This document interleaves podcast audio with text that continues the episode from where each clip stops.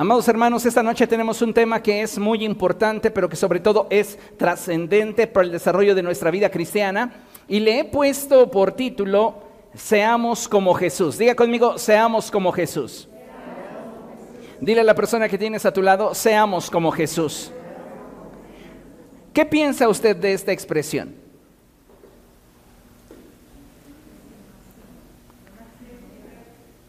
¿Qué siente usted cuando alguien le dice seamos como Jesús? Se escucha bien, ¿no? ¿Será sencillo? Seguramente no, pero damos gracias a Dios que en Cristo siempre Dios nos lleva de triunfo en triunfo y de victoria en victoria. Amén. Bien, abra su Biblia por favor en segunda a los tesalonicenses. Vamos a la segunda epístola del apóstol Pablo a los tesalonicenses. Y vamos por favor a leer el capítulo 3, en su verso 5. Segunda a los tesalonicenses, capítulo 3, verso 5. Cuando usted lo tenga puede decir gloria a Dios. Bien, dice la palabra del Señor de la siguiente manera. Que el Señor los lleve a amar como Dios ama y a perseverar como Cristo perseveró. Vuelvo a leerlo que el Señor los lleve a amar como Dios ama y a perseverar como Cristo perseveró. Este es un pasaje muy poderoso, porque en él el apóstol Pablo nos revela lo que está en el corazón de Dios para su iglesia. Y es que cada uno de nosotros pueda amar como Dios ama y perseverar como Cristo perseveró. Ahora, Vivimos en una sociedad donde la gente actúa y hace según le conviene, según le nace, según quiere, y no siempre según debe. Esa es la generación en la que vivimos. La gente actúa y se comporta según le conviene, según le nace, según quiere, pero no siempre según debe. Para muchas personas, su satisfacción personal está por encima del deber ignorando que siempre que actuemos desde el deber, es que entonces podemos forjar carácter y fortalecernos en áreas de nuestra vida que en lo futuro pueden brindarnos un mayor beneficio que si simplemente nos dejáramos arrastrar por lo que nosotros queremos. Como hijos de Dios, debemos aprender a actuar de forma consecuente con nuestras convicciones, de tal manera que en nosotros exista congruencia Muchas veces, amados hermanos, podemos tener convicciones, pero mientras que en nosotros no exista una determinación para actuar según debemos, sometiendo aquello que queremos, pues no va a existir en nosotros la congruencia necesaria para manifestar la naturaleza y el carácter de Cristo. Lamentablemente, muchas personas simplemente se amoldan en su forma de pensar y vivir a aquello que les resulta fácil, atractivo o sobre todas las cosas les es cómodo.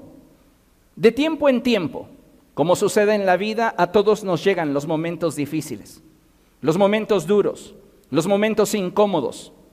Pero en lugar de evitarlos, debemos aprender a aprovecharlos, ya que muchas veces desde esos procesos es que habremos de obtener aquello que necesitamos para crecer y dar el fruto que Dios desea de cada uno de nosotros.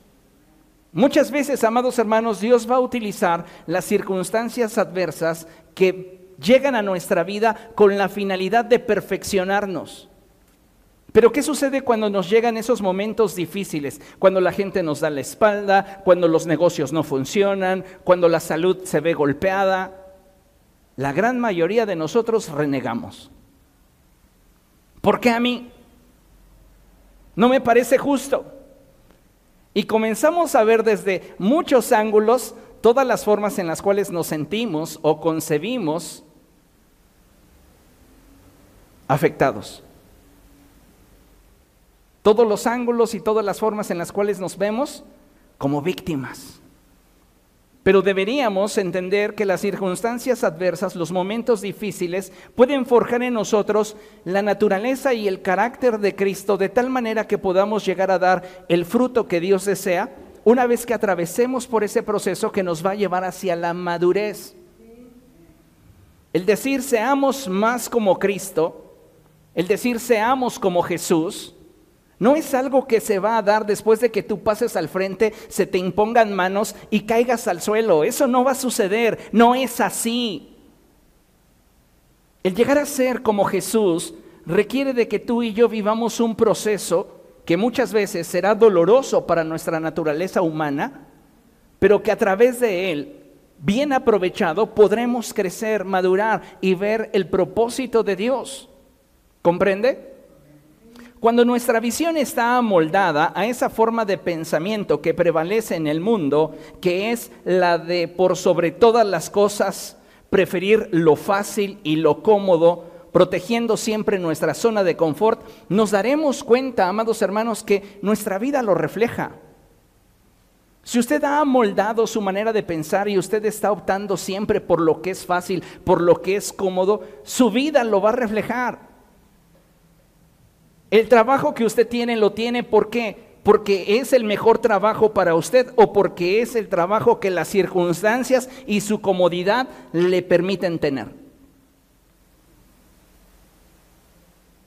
Lo podemos ver en el trabajo, lo podemos ver en muchas áreas de nuestra vida.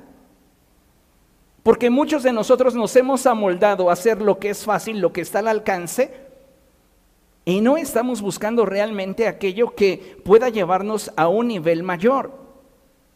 Entonces la gente hoy día lamentablemente protege su zona de confort.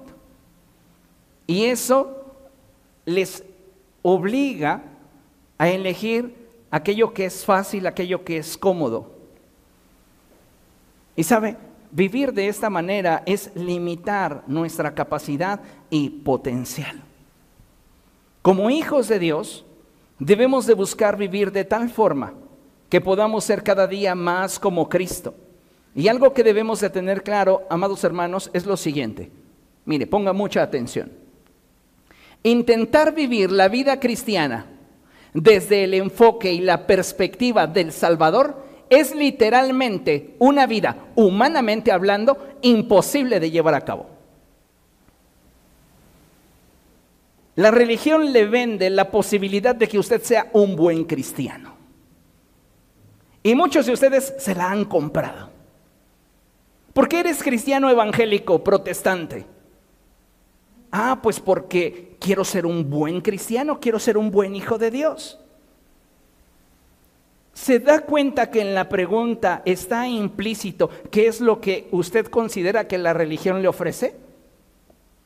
Usted quiere ser un buen cristiano, usted quiere ser un buen hijo de Dios, pero practicando la religión, déjeme decirle que usted nunca será lo suficientemente bueno. Porque Dios no nos salvó para que seamos buenos. Él nos salvó para que seamos transformados y seamos más como Cristo. Pero sucede una paradoja, que intentar vivir la vida cristiana desde el enfoque y la perspectiva del Salvador, no de la religión cristiana, no de la religión que usted quiera profesar, desde la perspectiva, desde el enfoque del Salvador, literalmente esa vida humanamente hablando, es imposible de vivirla. Porque ninguno de nosotros ha llegado a la estatura del varón perfecto que es Cristo. Y al no estar a la estatura del varón perfecto que es Cristo, usted dígame, ¿cómo puede usted seguir sus pisadas? ¿Cómo puede usted moverse en la dirección y en el ritmo que Dios desea? Es imposible porque nuestra naturaleza caída nos lo impide. Ahora, esto no significa que debamos de conformarnos. Hay una solución. Hay un camino para que usted y yo podamos ser como Cristo. Lo que sí debemos entender es que basados en nuestros recursos, en nuestra fuerza y en nuestra capacidad, vivir la vida cristiana desde la perspectiva que había en la mente de Jesús, para nosotros, humanamente hablando, es imposible. Entonces, ¿qué necesitamos? Pues necesitamos principalmente, amados hermanos, dos aspectos fundamentales en la vida del creyente. Y son, número uno, el Espíritu Santo. El Espíritu Santo en nuestra vida es quien nos va a dar el poder para vivir como Cristo. Usted por su propia capacidad jamás podrá ser santo, jamás podrá llevar a cabo una vida de consagración de acuerdo al estándar que Dios pide de nosotros. ¿Qué necesitamos? El Espíritu Santo. El Señor Jesucristo lo dejó muy claro. Y él le dijo a sus discípulos, no se vayan de Jerusalén hasta que sean revestidos con el poder de lo alto. Más adelante les dijo, pero recibirán poder cuando haya venido sobre de ustedes el Espíritu Santo y entonces podrán llevar a cabo de forma eficaz y eficiente la obra del Evangelio. Si usted quiere vivir la vida de Cristo, y quiere atravesar por el proceso que día a día le lleve hacia un mayor nivel de crecimiento y madurez y que usted pueda ir siendo transformado a imagen del Salvador, usted necesita tener una relación con el Espíritu Santo el segundo elemento que requerimos para poder vivir esa vida abundante y ser más como Jesús es desarrollar carácter cristiano. Diga conmigo, desarrollar, carácter cristiano. Cuando nosotros desarrollamos el carácter cristiano, nos forjamos como creyentes maduros que buscan poner en práctica la palabra de Dios. Hoy vivimos en una generación de sensaciones. La gente llena los auditorios de las iglesias cristianas esperando una palabra que los haga sentir bien, una palabra que los motive, una palabra que los anime. Y para prueba de eso, y no sonar chismoso, hay personas que dicen, ay, ya quita la predicación de tu pastor, puro regaño. ¿Por qué? Porque están acostumbrados a que constantemente les hablen de todo lo positivo y todo lo bueno que hay en ellos, el supercampeón que llevan dentro. A pocas personas les complace y les produce un efecto positivo el ser confrontados con su realidad desde la perspectiva de la palabra de Dios. ¿Por qué? Porque a la gran mayoría les incomoda mucho el ser confrontados. Pero nos beneficia cuando nosotros lo recibimos, cuando nosotros somos capaces de abrazarlo. Entonces, para vivir la vida cristiana y ser más como Cristo necesitamos, número uno, del Espíritu Santo, número dos, desarrollar nuestro carácter cristiano. En otras palabras, madurar. Porque solamente al madurar es que querremos poner en práctica la palabra de Dios. En la vida y en el desarrollo de nuestra espiritualidad, escuche con atención, habrá ocasiones en las que ser como Cristo y hacer lo que la palabra de Dios nos pide, no siempre resulte fácil. Escuche, pero nunca será difícil. ¿Cómo? Lo que me estás diciendo es que va a haber ocasiones en mi vida, cuando esté buscando crecer en mi espiritualidad, en las que ser como Cristo y hacer lo que la palabra de Dios me pide, no me resultará fácil, pero nunca me será difícil. Sí, exactamente eso es lo que le estoy diciendo. Parece contradictorio, pero no lo es. Porque depende desde el enfoque en el cual usted vea su vida cristiana. Si usted lo ve desde su capacidad, usted jamás va a poder cubrir el requisito. Pero si usted forja una relación con el Espíritu Santo y madura, para usted no va a ser difícil. Vean lo que enseña la, la, palabra de Dios en la primera epístola del apóstol Juan. Vamos a la primera epístola del apóstol Juan, capítulo 5, verso 3. ¿Lo tiene? Y dice la escritura así, en esto consiste el amor a Dios, en que obedezcamos sus mandamientos. Lea conmigo. Y estos no son difíciles de cumplir, porque todo el que ha nacido de Dios vence al mundo. Si no hemos nacido de Dios, si no tenemos una relación con el Espíritu Santo y si no hemos determinado en este proceso de desarrollo espiritual madurar, obedecer a Dios siempre será para nosotros algo imposible. No va a ser fácil, pero hay una opción. Ríndete y no te será difícil. ¿Comprende? Si nosotros, amados hermanos, comenzamos a ver la vida cristiana desde la perspectiva de la dependencia del Espíritu Santo y el desarrollo de una relación con Cristo, nos vamos a dar cuenta que tenemos todo lo que necesitamos para triunfar en nuestra vida espiritual. No te hace falta nada para cada día seguir avanzando y creciendo a fin de que seas más como Cristo.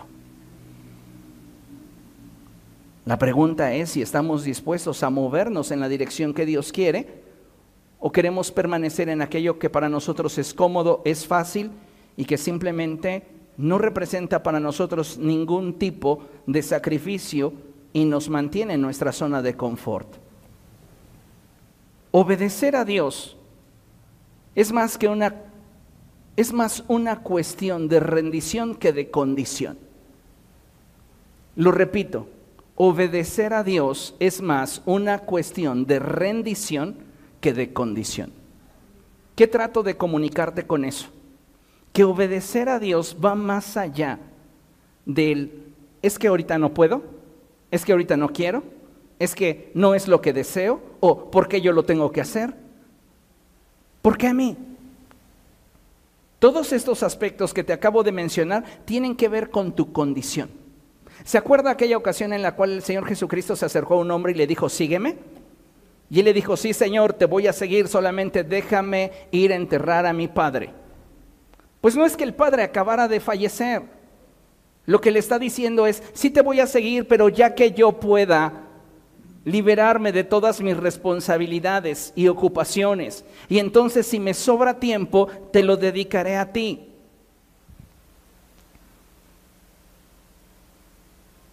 Si nosotros queremos obedecer a Dios, esto tiene más que ver con nuestro nivel de rendición que con el montón de cosas que tenemos en la vida.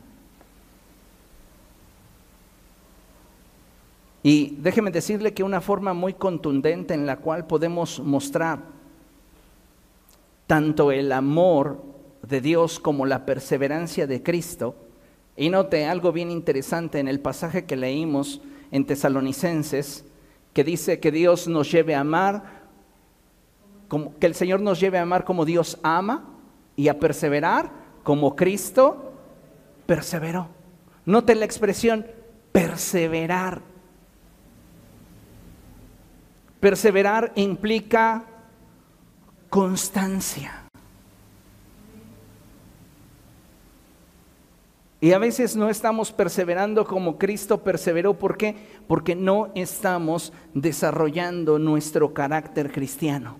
Nos dejamos llevar por emociones, por impulsos, y entonces hoy sí te rindo, Jesús, mi vida, y la próxima semana, quién sabe. Y es difícil que podamos llegar al punto donde Dios nos quiere tener si en nosotros no existe ese nivel de rendición. Vea lo que dice el escritor en 1 Corintios capítulo 10, verso 32. Primera los Corintios capítulo 10, verso 32. Y esto es algo muy interesante porque vamos a amarrar este pasaje con el pasaje de segunda a los tesalonicenses. En el pasaje de segunda a los tesalonicenses, que es nuestro pasaje base, dice la escritura que el Señor les lleve a amar como Dios ama y a perseverar como Cristo perseveró. ¿Ok? Ahora, es bien importante que entendamos que para manifestar esa perseverancia y ese amor, no hay un lugar o una forma más efectiva de mostrarlo, escuche, que en la forma en la cual tratamos a nuestros semejantes. Usted puede venir a la iglesia y darse golpes de pecho, cantar los cantos más hermosos, participar de las áreas de servicio, pero el cómo usted trata a su semejante es lo que en realidad determina qué tanto usted ama a Dios y qué tanto usted está haciendo como Cristo. Ahora, yo le pregunto, ¿cómo trata usted a la gente que le rodea?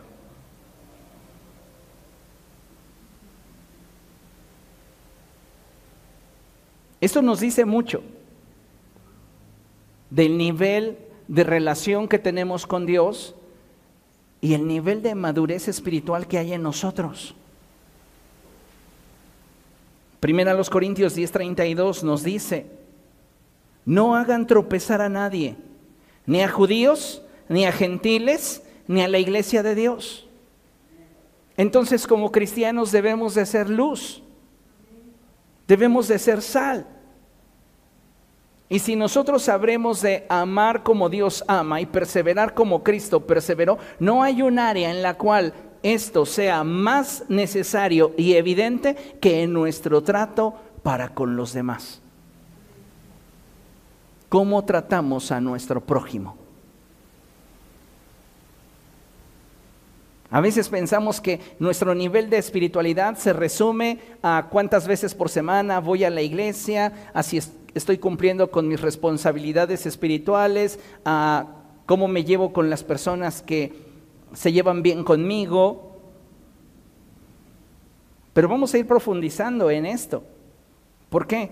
Porque mire, lamentablemente, aún hay algunos cristianos que no han alcanzado el nivel de madurez que se requiere para tratar a su prójimo de forma correcta, puesto que aún existen actitudes destructivas al interior de la iglesia.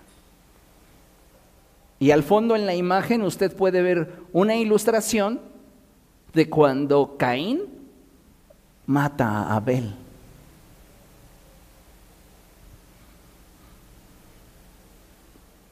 Podemos venir y cantar.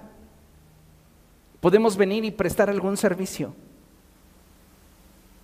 Pero si nosotros no estamos tratando de forma digna a nuestro semejante, nosotros estamos mintiendo contra la verdad.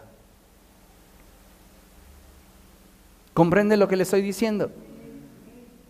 Como ya he mencionado, es triste cuando aún dentro de la iglesia al interior del cuerpo de Cristo encontramos rivalidades, celos, contiendas, enemistades, calumnias, chismes, acepción de personas. Y todo esto como resultado de una ausencia en cuanto a una relación con el Espíritu Santo y un fallido desarrollo del carácter cristiano.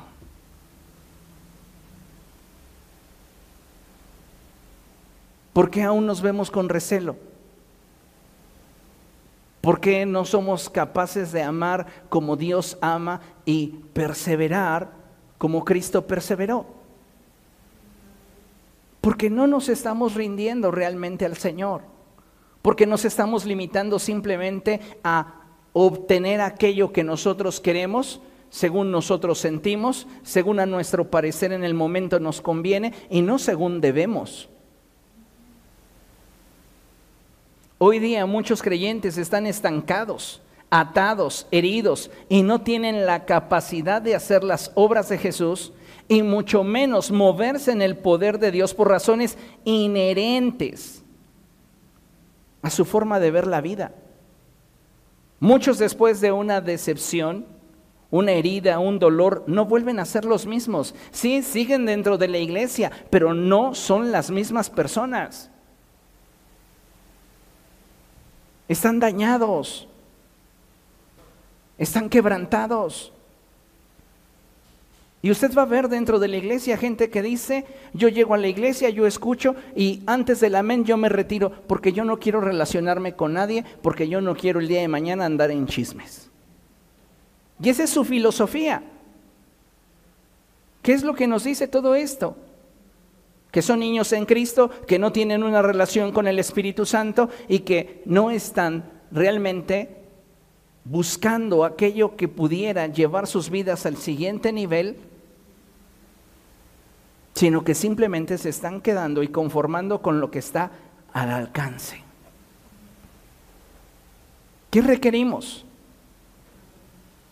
Ir hacia un nuevo nivel en cuanto a nuestra relación con Cristo pero para ello vamos a requerir de perseverar y morir a nosotros mismos para que Cristo viva a través de nosotros. Amén. Hablar de la forma en la cual nos relacionamos con nuestros semejantes, este ya era tema de conversación desde el tiempo de Jesús.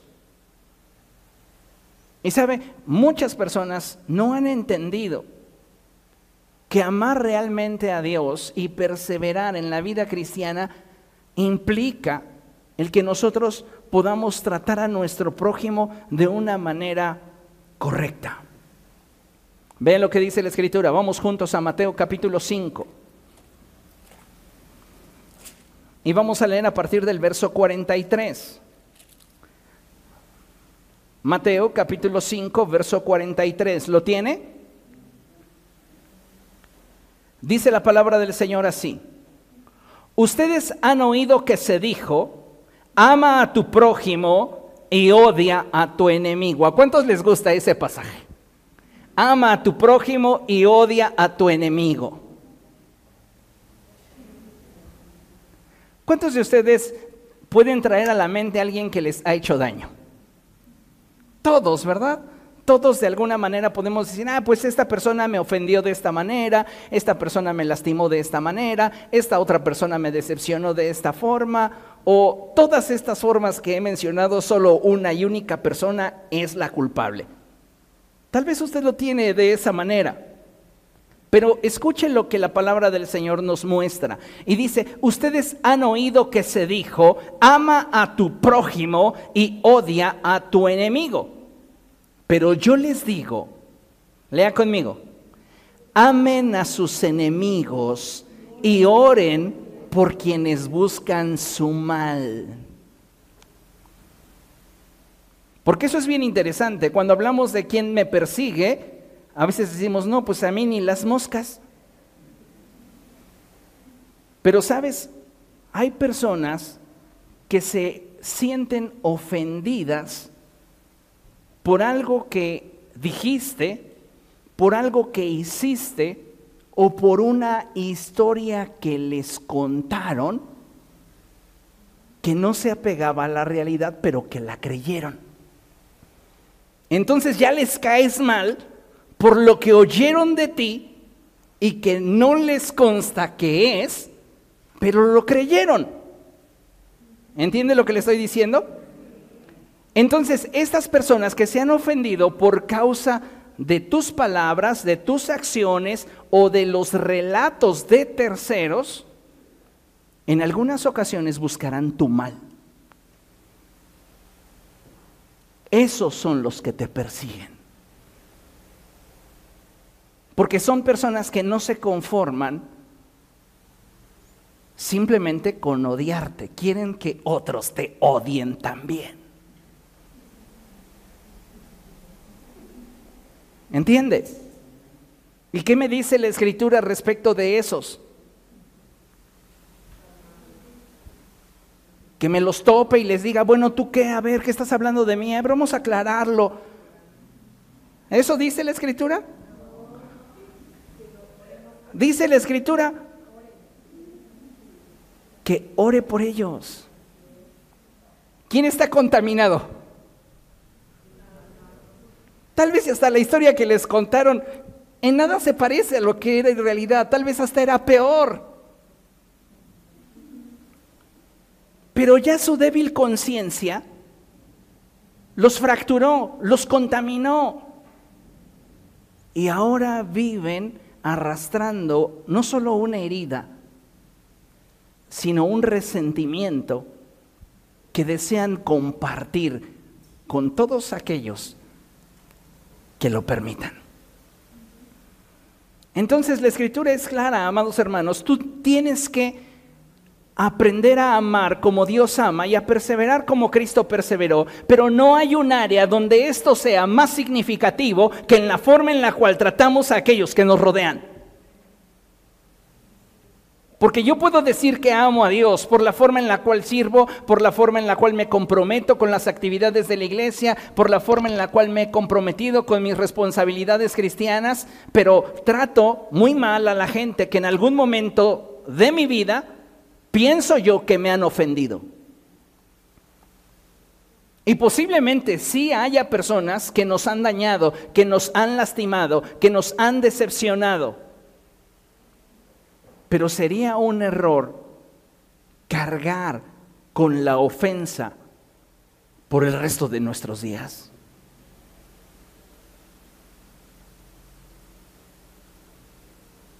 Imagínese usted a personas que se hicieron la guerra en la tierra, se mueren y se encuentran en el cielo, ¿seguirán peleando allá?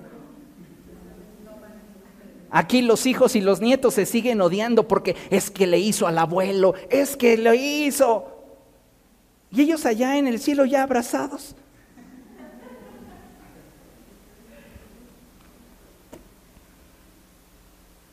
Dice la escritura, pero yo les digo, amen a sus enemigos y oren por quienes procuran su mal, para que sean hijos de su Padre que está en el cielo.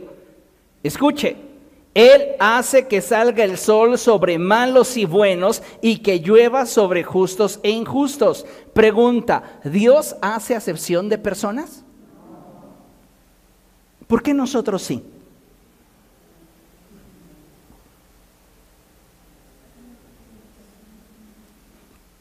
porque no hemos dejado que el Espíritu Santo nos llene y porque no nos hemos determinado a madurar. Si nosotros dejáramos que el Espíritu Santo nos llenase y nos determináramos a vivir el proceso que nos lleve hacia un mayor nivel de madurez espiritual, créame, usted no estaría teniendo actitudes equivocadas en su corazón. Porque ¿qué es el resentimiento? Sino el veneno que nos tomamos todos los días esperando que el otro se muera.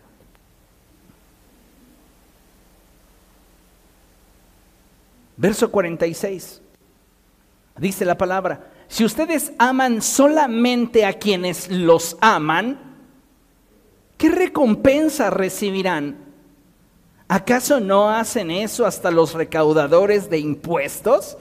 Vean nada más, en el concepto que Jesús está introduciendo en esta enseñanza, para los judíos las personas más deplorables eran los recaudadores de impuestos. ¿Por qué?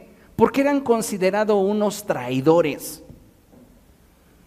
Dice, si tú no eres capaz de amar a quien te odia y orar por quien está buscando constantemente tu mal, eres semejante a un recaudador de impuestos. No importa cuántos golpes de pecho te des dentro de la sinagoga, eres igualito. ¿Por qué? Porque no estás amando como Dios ama, ni perseverando como Cristo perseveró. Te falta desarrollar carácter, te falta entregarle tu vida a Cristo de tal manera que seas lleno del Espíritu Santo y tengas el poder de Dios para vivir la vida cristiana como Dios quiere que la vivas. Si ustedes aman solamente a quienes los aman, ¿qué recompensa recibirán? ¿Acaso no hacen esto los recaudadores de impuestos? Verso 47. Y si saludan a sus hermanos solamente, ¿qué de más hacen ustedes? ¿Acaso no hacen esto hasta los gentiles? Y el verso continúa diciendo, por tanto, sean perfectos. Diga conmigo, sean perfectos así como su Padre Celestial es perfecto. En esta enseñanza el Señor Jesucristo enfatiza dos aspectos muy importantes. El primero tiene que ver con el amor y el segundo tiene que ver con la perfección. Y no vamos a lograr reflejar el amor de Dios y manifestar el amor de Dios a través de nuestra vida si no somos gobernados por el Espíritu Santo y no lograremos ser perfectos a los ojos de Dios si no maduramos. Necesitamos el Espíritu Santo para poder emprender victoriosos la vida cristiana y requerimos de madurar para poder reflejar el carácter de Jesús. Pero es que, pastor, usted no sabe todo lo que me han hecho. Amados hermanos, piense en esto. ¿Cree usted sinceramente que a usted le han ofendido más de lo que usted con sus actos, palabras, pensamientos y actitudes ha ofendido a Dios?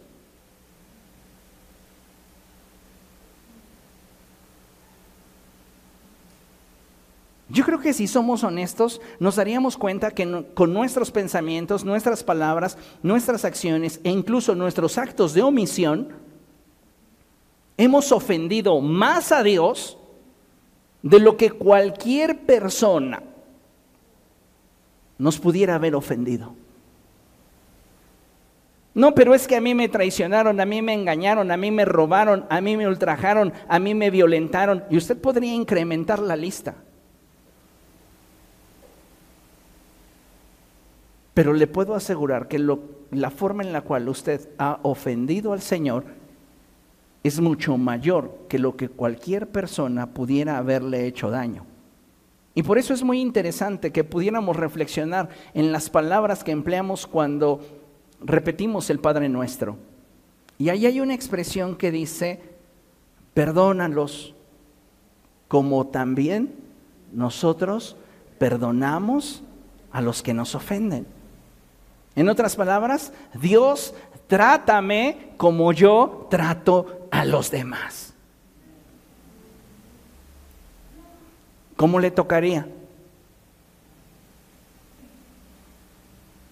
Porque muchas veces, amados hermanos, nos estamos dejando arrastrar por el impulso, por la herida, por lo que en el momento sentimos. Y estamos como que Permítame la expresión, hay algunos cristianos dicen, es que estoy tan molesto que en este momento me bajo de la cruz.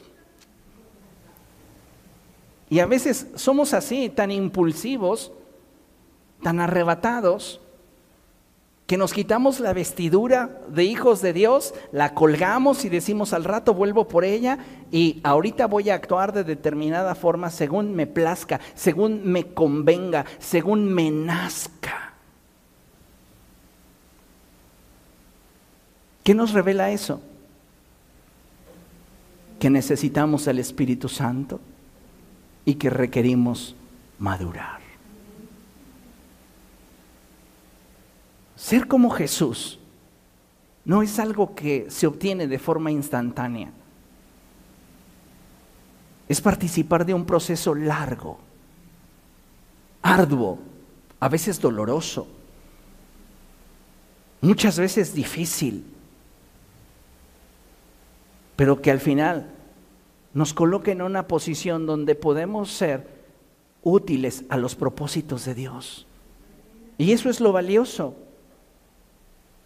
Porque si nosotros no pusiéramos en práctica el mensaje del Evangelio, entonces imagínese cómo es que viviríamos. Ahora, puede ser que existan situaciones muy particulares en las cuales cumplir con el mandamiento nos resulta en verdad difícil. Porque es cierto, no todos hemos sido ofendidos en la misma medida ni lo hemos sentido con la misma intensidad. Hay de heridas a heridas. ¿Estamos de acuerdo? Y va a haber ocasiones en las cuales cumplir con el mandamiento de amar a nuestro prójimo y orar por aquellos que nos persiguen amar a nuestro enemigo y bendecir a aquellos que procuran nuestro mal, va a resultar difícil. Pero sabe una cosa, si nosotros le permitimos a Dios gobernar sobre nuestra vida, Él lo hará a través de usted. Y eso es lo importante, que Dios lo haga a través de nosotros. ¿Por qué? Porque no podemos ser esa clase de cristianos que acumulan tanto resentimiento en su vida que no le permiten a Dios manifestar su naturaleza y su carácter a través de ellos.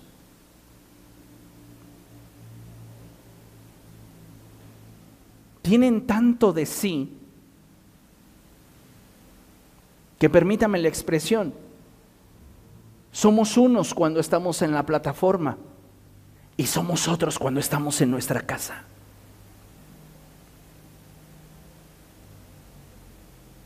Yo recuerdo en algún momento haber escuchado esta frase de algún padre de familia que llegó a expresarme y decir, yo le digo a mis hijos, ojalá me obedecieran como le obedecen al pastor. ¿Qué significaba esto? Pues que en la iglesia los veían solícitos, ¿verdad? Barriendo, limpiando, acomodando sillas y el pastor decía apenas, veo una mancha en el espejo y corrían rápidamente a limpiarlo o veo una falla en determinado lugar y corrían rápidamente y solícitos a arreglarlo, pero en su casa ni su cama tendían. Y yo le pregunto, ¿usted cree que eso está bien? Necesitamos, amados hermanos, permitirle a Dios obrar en nosotros. ¿Para qué? Para que en la plataforma y debajo de la plataforma, en la iglesia y fuera de la iglesia, seamos ese testimonio de vida, mayormente con aquellos que con nosotros conviven. Porque llega a haber ocasiones en las que hacemos acepción de personas y a la gente de la iglesia la soportamos, pero en nuestra casa, que ni nos diga nada, porque somos de mecha corta. Y eso no está bien. ¿Dónde está nuestra madurez cristiana? ¿Dónde está el Espíritu Santo gobernándonos? Es cierto, ¿no? A veces por la confianza uno tiende a sobrepasar ciertos límites. Ahorita me acordé de una ocasión que íbamos a comer en casa y no había rajas.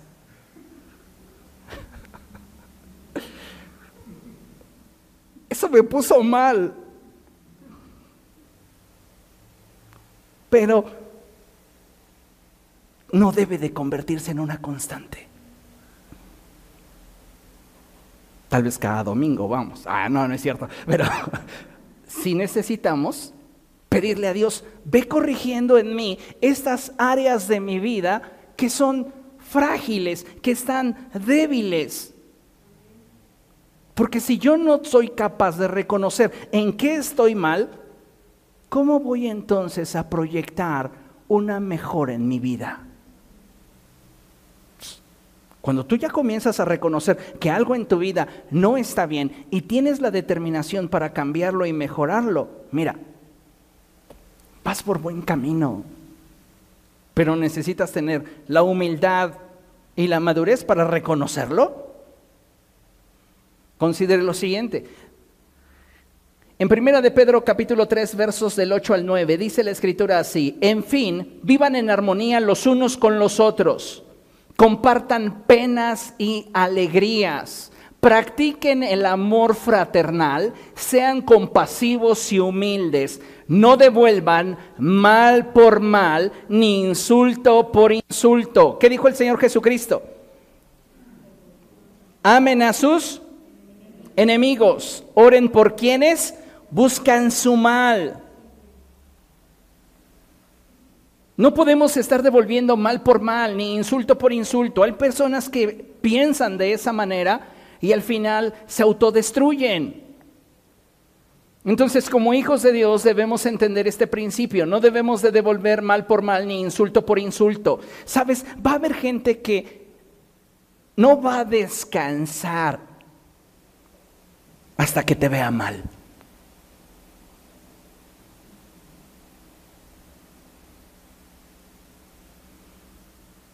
Y necesitamos nosotros aspirar a un nivel de vida mucho más alto. Dice el apóstol Pedro, más bien bendigan.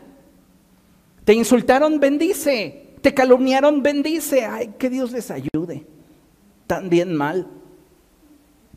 Pero en lugar de que tú insultes, igual, en lugar de que tú les devuelvas el mal por el mal, bendice. Y dice la escritura, porque para esto fuiste llamado, para heredar una bendición. Bendice porque fuiste llamado para heredar una bendición. ¿A qué se refiere esto? A que lo que siembras, cosechas. Y si hay personas que están buscando tu mal, no les va a ir bien. porque El problema no está con lo que te desean, el problema está con lo que están atesorando en su corazón.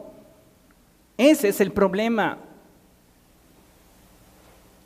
En cambio, nosotros como hijos de Dios debemos de atesorar lo correcto, el amor de Dios y buscar ser más como Cristo. Y por esto requerimos en nuestro trato con nuestro prójimo, perseverar como Cristo perseveró y amar como Dios ama, bendiciendo, aun cuando la gente a nuestro parecer no lo merezca.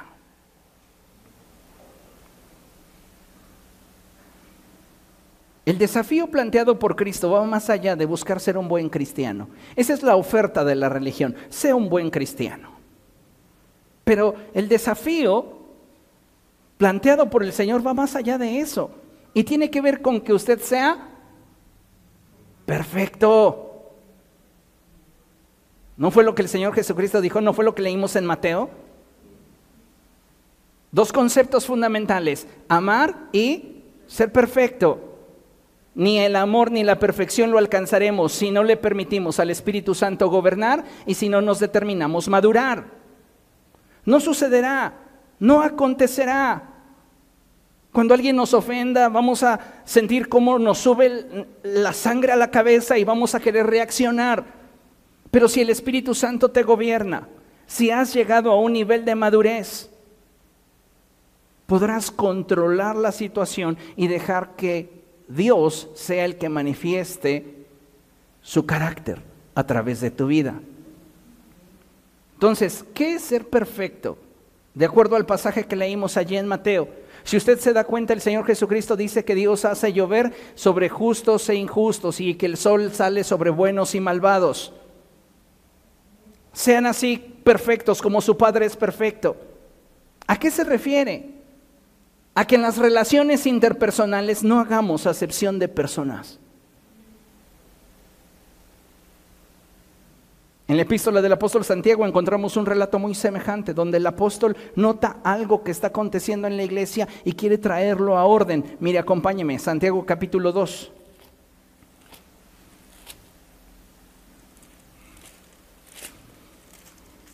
Santiago capítulo 2 versos del 2 al 4. Y dice la palabra del Señor así. Supongamos que en el lugar donde se reúnen entra un hombre con un anillo de oro y ropa elegante. Y entra también un hombre desarrapado. Si atienden bien al que lleva ropa elegante y le dicen, siéntese usted aquí, en este lugar cómodo, pero al pobre le dicen, quédate aquí de pie o siéntate en el suelo a mis pies. ¿Acaso no hacen discriminación entre ustedes juzgando con malas intenciones? ¿No dice la escritura que el Señor los lleve a amar como Dios ama y a perseverar como Cristo perseveró? ¿Dónde se nota más eso? En nuestro trato con la gente que nos rodea. No hagas acepción de personas. Deja que Dios manifieste su gracia, su favor a través de tu vida. Continúa el apóstol hablando, verso 8. Hacen muy bien si de veras cumplen la ley suprema de la escritura. Ama a tu prójimo como a ti mismo. Pero si muestras algún favoritismo, pecan y son culpables, pues la misma ley los acusa de ser transgresores.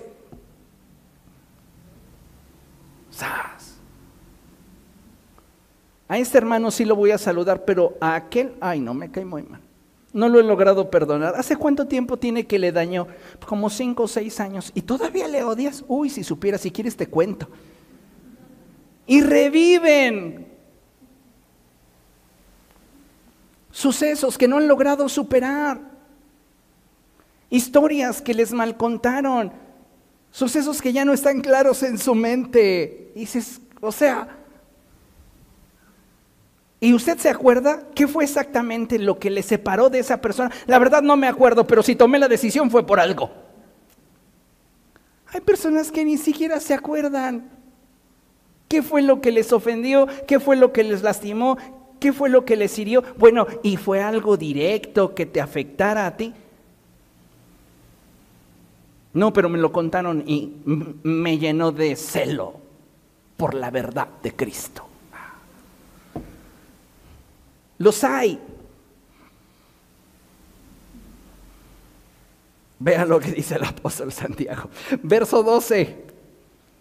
Hablen y pórtense como quienes han de ser juzgados por la ley que nos da libertad. ¡Sas! Hablen y pórtense.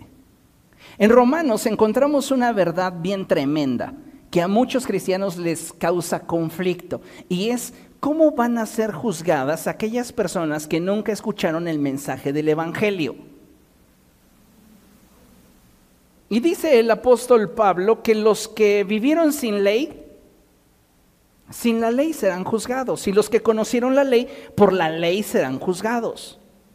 Pero aquí nos introduce el apóstol Santiago a un nivel de entendimiento mayor. Y los que conocen el Evangelio, por el Evangelio serán juzgados. Así que está peor. ¿Por qué? Porque no tenemos para dónde movernos. Preferible, dice el apóstol Pedro, jamás haber conocido el mensaje de salvación que habiéndolo conocido, rechazarlo. Entonces, más nos hubiera convenido estar con los aztecas.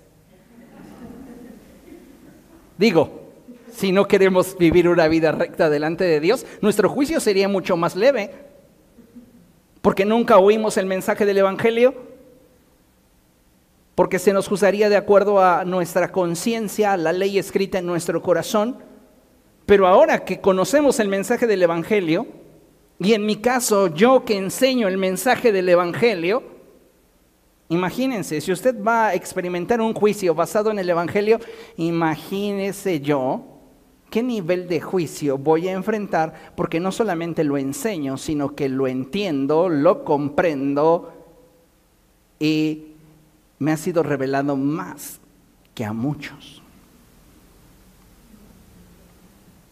Diga conmigo, hay poder. Pero dependemos de Cristo. Amén. Ahora, viene algo bien interesante. ¿Ya quiere que acabe? ¿Cómo puedo aspirar a ser perfecto? Hay cinco puntos que necesitamos tocar. El primero, si usted quiere ser perfecto en la forma de manifestar el amor de Dios en las relaciones interpersonales y perseverar para manifestar el carácter de Cristo, usted necesita orar. Nada va a quebrantar más su naturaleza orgullosa que la oración. De hecho, si usted tiene algo contra alguien, ore por esa persona. ¿Y sabe qué? Ese odio, ese resentimiento, ese coraje, ese malestar va a ir menguando en la medida que usted pasa tiempo en oración. Pero si o no es mucho más fácil y más cómodo odiar que orar. Ay, pues sí, claro. Porque odiar me hace víctima. Pero orar ya me coloca en una posición de responsabilidad. Y yo no quiero tener responsabilidad de la gente que está buscando mi mal, ni de aquellos que me hicieron daño. ¿Por qué? Porque eso es fácil. Le dije al principio, usted colecciona cosas que le ha sido fácil obtener. Fácil es odiar. Y hay personas que prefieren conservar odio, conservar decepción, conservar amargura, que realmente comprometerse a vivir en libertad. ¿Qué más necesito para aspirar a ser perfecto? Lo primero, ora. Dos, no tomes las cosas personales. Y si llegan a ser personales, perdona. Porque hay gente que sí, con toda la malicia, va a buscar dañarte. Pero a veces las ofensas que sentimos se dan por la forma en la cual estamos interpretando las circunstancias. A veces son conjeturas. Y comenzamos entonces a atar cabos. Ah, entonces esto es por esto. Sí, claro, ya decía yo. No te tomes todas las cosas de manera personal. Y si algo realmente te parece personal, perdona. Tres, Mira a Jesús en tu prójimo.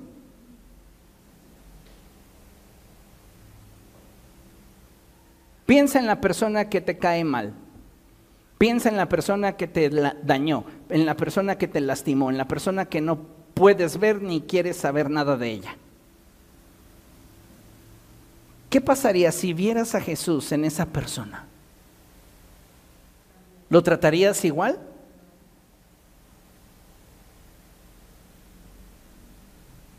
Mira, si no eres gobernado por el Espíritu Santo y no has madurado, también lo tratarías mal. Ahí tienes el caso de María, de Marta. Llega Jesús. ¿Y qué hace Marta y María?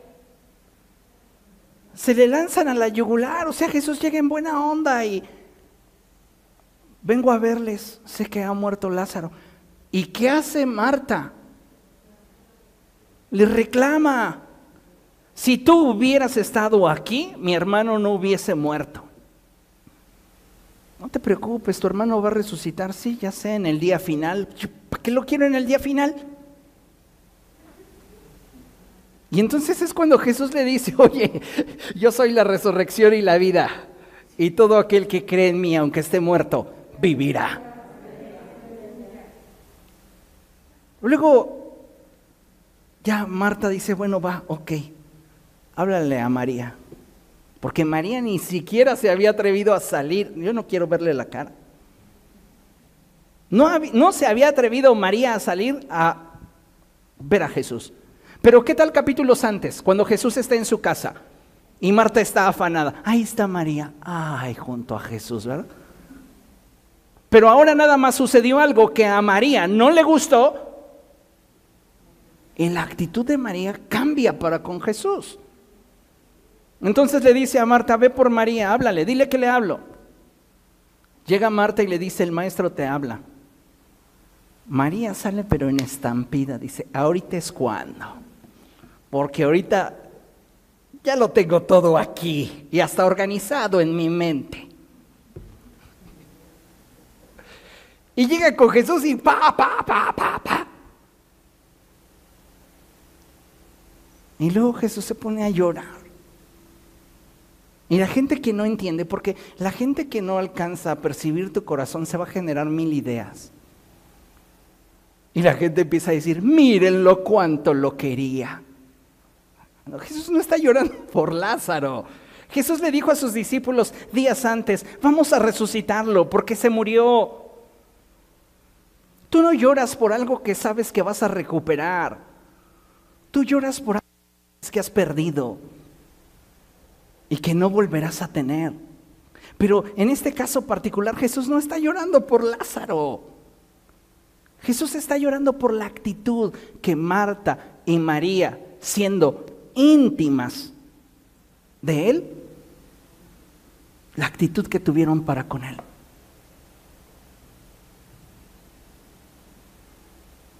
Paréntesis. Nadie te puede dañar más que la persona más cercana a ti.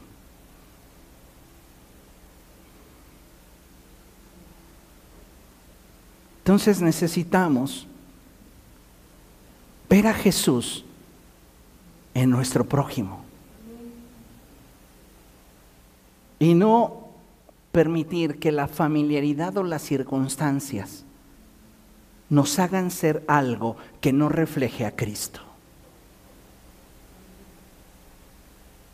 Porque dicho de paso es que a mayor familiaridad, menos respeto.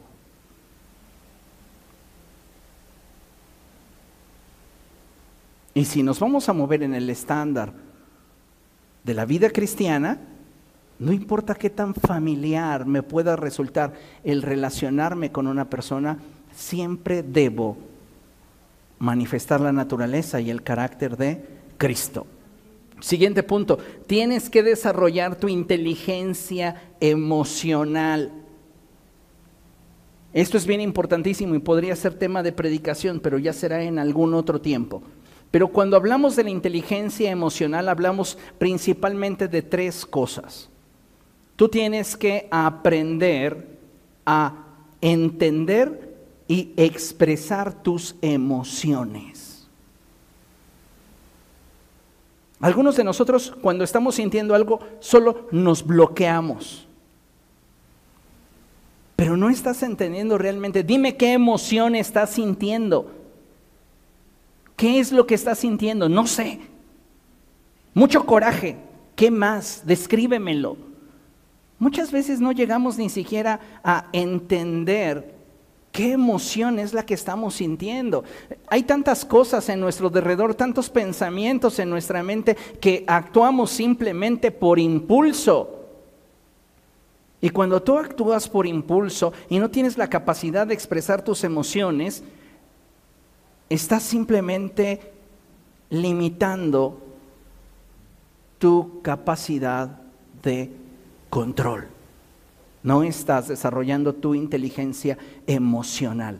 El segundo punto bien importante en el desarrollo de nuestra inteligencia emocional es el de intentar entender lo que la otra parte siente.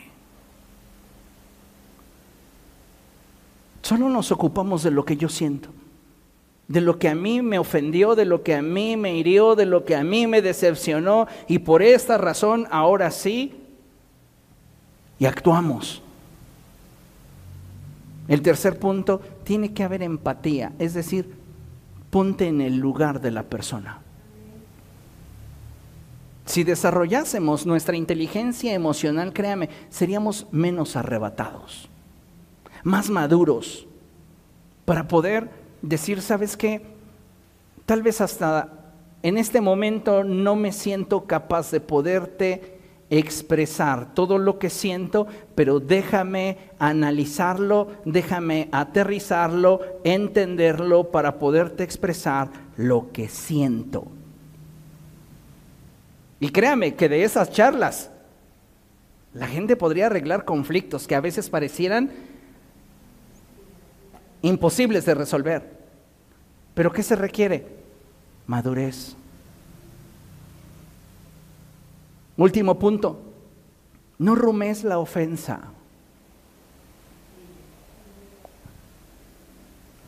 Libérate. A veces estamos recordando y recordando, imaginando, proyectando historias que no nos constan, que necesariamente no fueron así, pero estamos dándole vueltas. Cuando lo único que necesitamos, amados hermanos, es pedirle a Dios, gobierna en mí, en mi mente, en mi corazón y guíame a tu verdad. Amén. Concluimos con el siguiente pasaje y es también la epístola de Santiago, capítulo 1, versos del 2 al 5. Y dice así la escritura, hermanos míos, considérense muy dichosos cuando tengan que enfrentarse con diversas pruebas pues ya saben que la prueba de su fe produce constancia. ¿Qué necesitamos nosotros? Constancia, ¿para qué? Para perseverar como Cristo perseveró. Y la constancia debe llevar a feliz término la obra para que sean perfectos e íntegros, sin que les falte nada. Si alguno de ustedes en el proceso que está viviendo nota que le falta sabiduría, pídasela a Dios y Él se la dará de forma generosa. Pero ¿qué necesitamos reconocer? Que necesitamos madurar y ser gobernados por el Espíritu Santo para reflejar a Cristo en nuestro trato con todos los que nos rodean. Y dentro de todos los que nos rodean hay personas que nos han hecho mal, hay personas que nos han lastimado, hay personas que nos han herido, hay personas que nos han mentido, hay personas que nos han traicionado, hay personas que tal vez tú podrías decir desde la perspectiva de tu ego lastimado, merecen mi desprecio. Pero desde la perspectiva de la vida cristiana, tú deberías amarles. Y cuando hablo de amarles, no hablo de un sentimiento que surja de tu propio corazón. Hablo del amor de Dios brotando de tu corazón pero no es tu amor. Porque tu amor es falible, es voluble, pero el amor de Dios es perfecto. Amén. Y podremos decir, es que a, a ti no te es difícil poder orar por quienes buscan tu mal. A ti no te es difícil amar a quienes te odian. ¿Qué respondemos a eso? Todo lo puedo en Cristo que me fortalece. No es tu fuerza, es Él obrando a través de ti. Amén. Póngase de pie, por favor, vamos a dar gracias a Dios. Padre, en el nombre de Jesús queremos darte gracias por esta enseñanza. Gracias Dios porque tú eres bueno para con nosotros. Te ruego que esta palabra llegue a lo más íntimo de nuestro corazón. Que seas tú, Señor, tocando nuestros corazones y revelándonos qué es lo que necesitamos cambiar en nuestro interior para que tú crezcas. ¿Qué es aquello en lo cual nosotros necesitamos y requerimos menguar para madurar? Cumple tu propósito en nosotros, oh Dios, y bendice a tu iglesia. Permítenos amar como tú amas y perseverar como Cristo perseveró. Llévanos hacia un nuevo nivel en nuestra fe, en nuestra espiritualidad y permítenos crecer para que en todo tú seas glorificado. Nos ponemos en tus manos, Señor, en Cristo.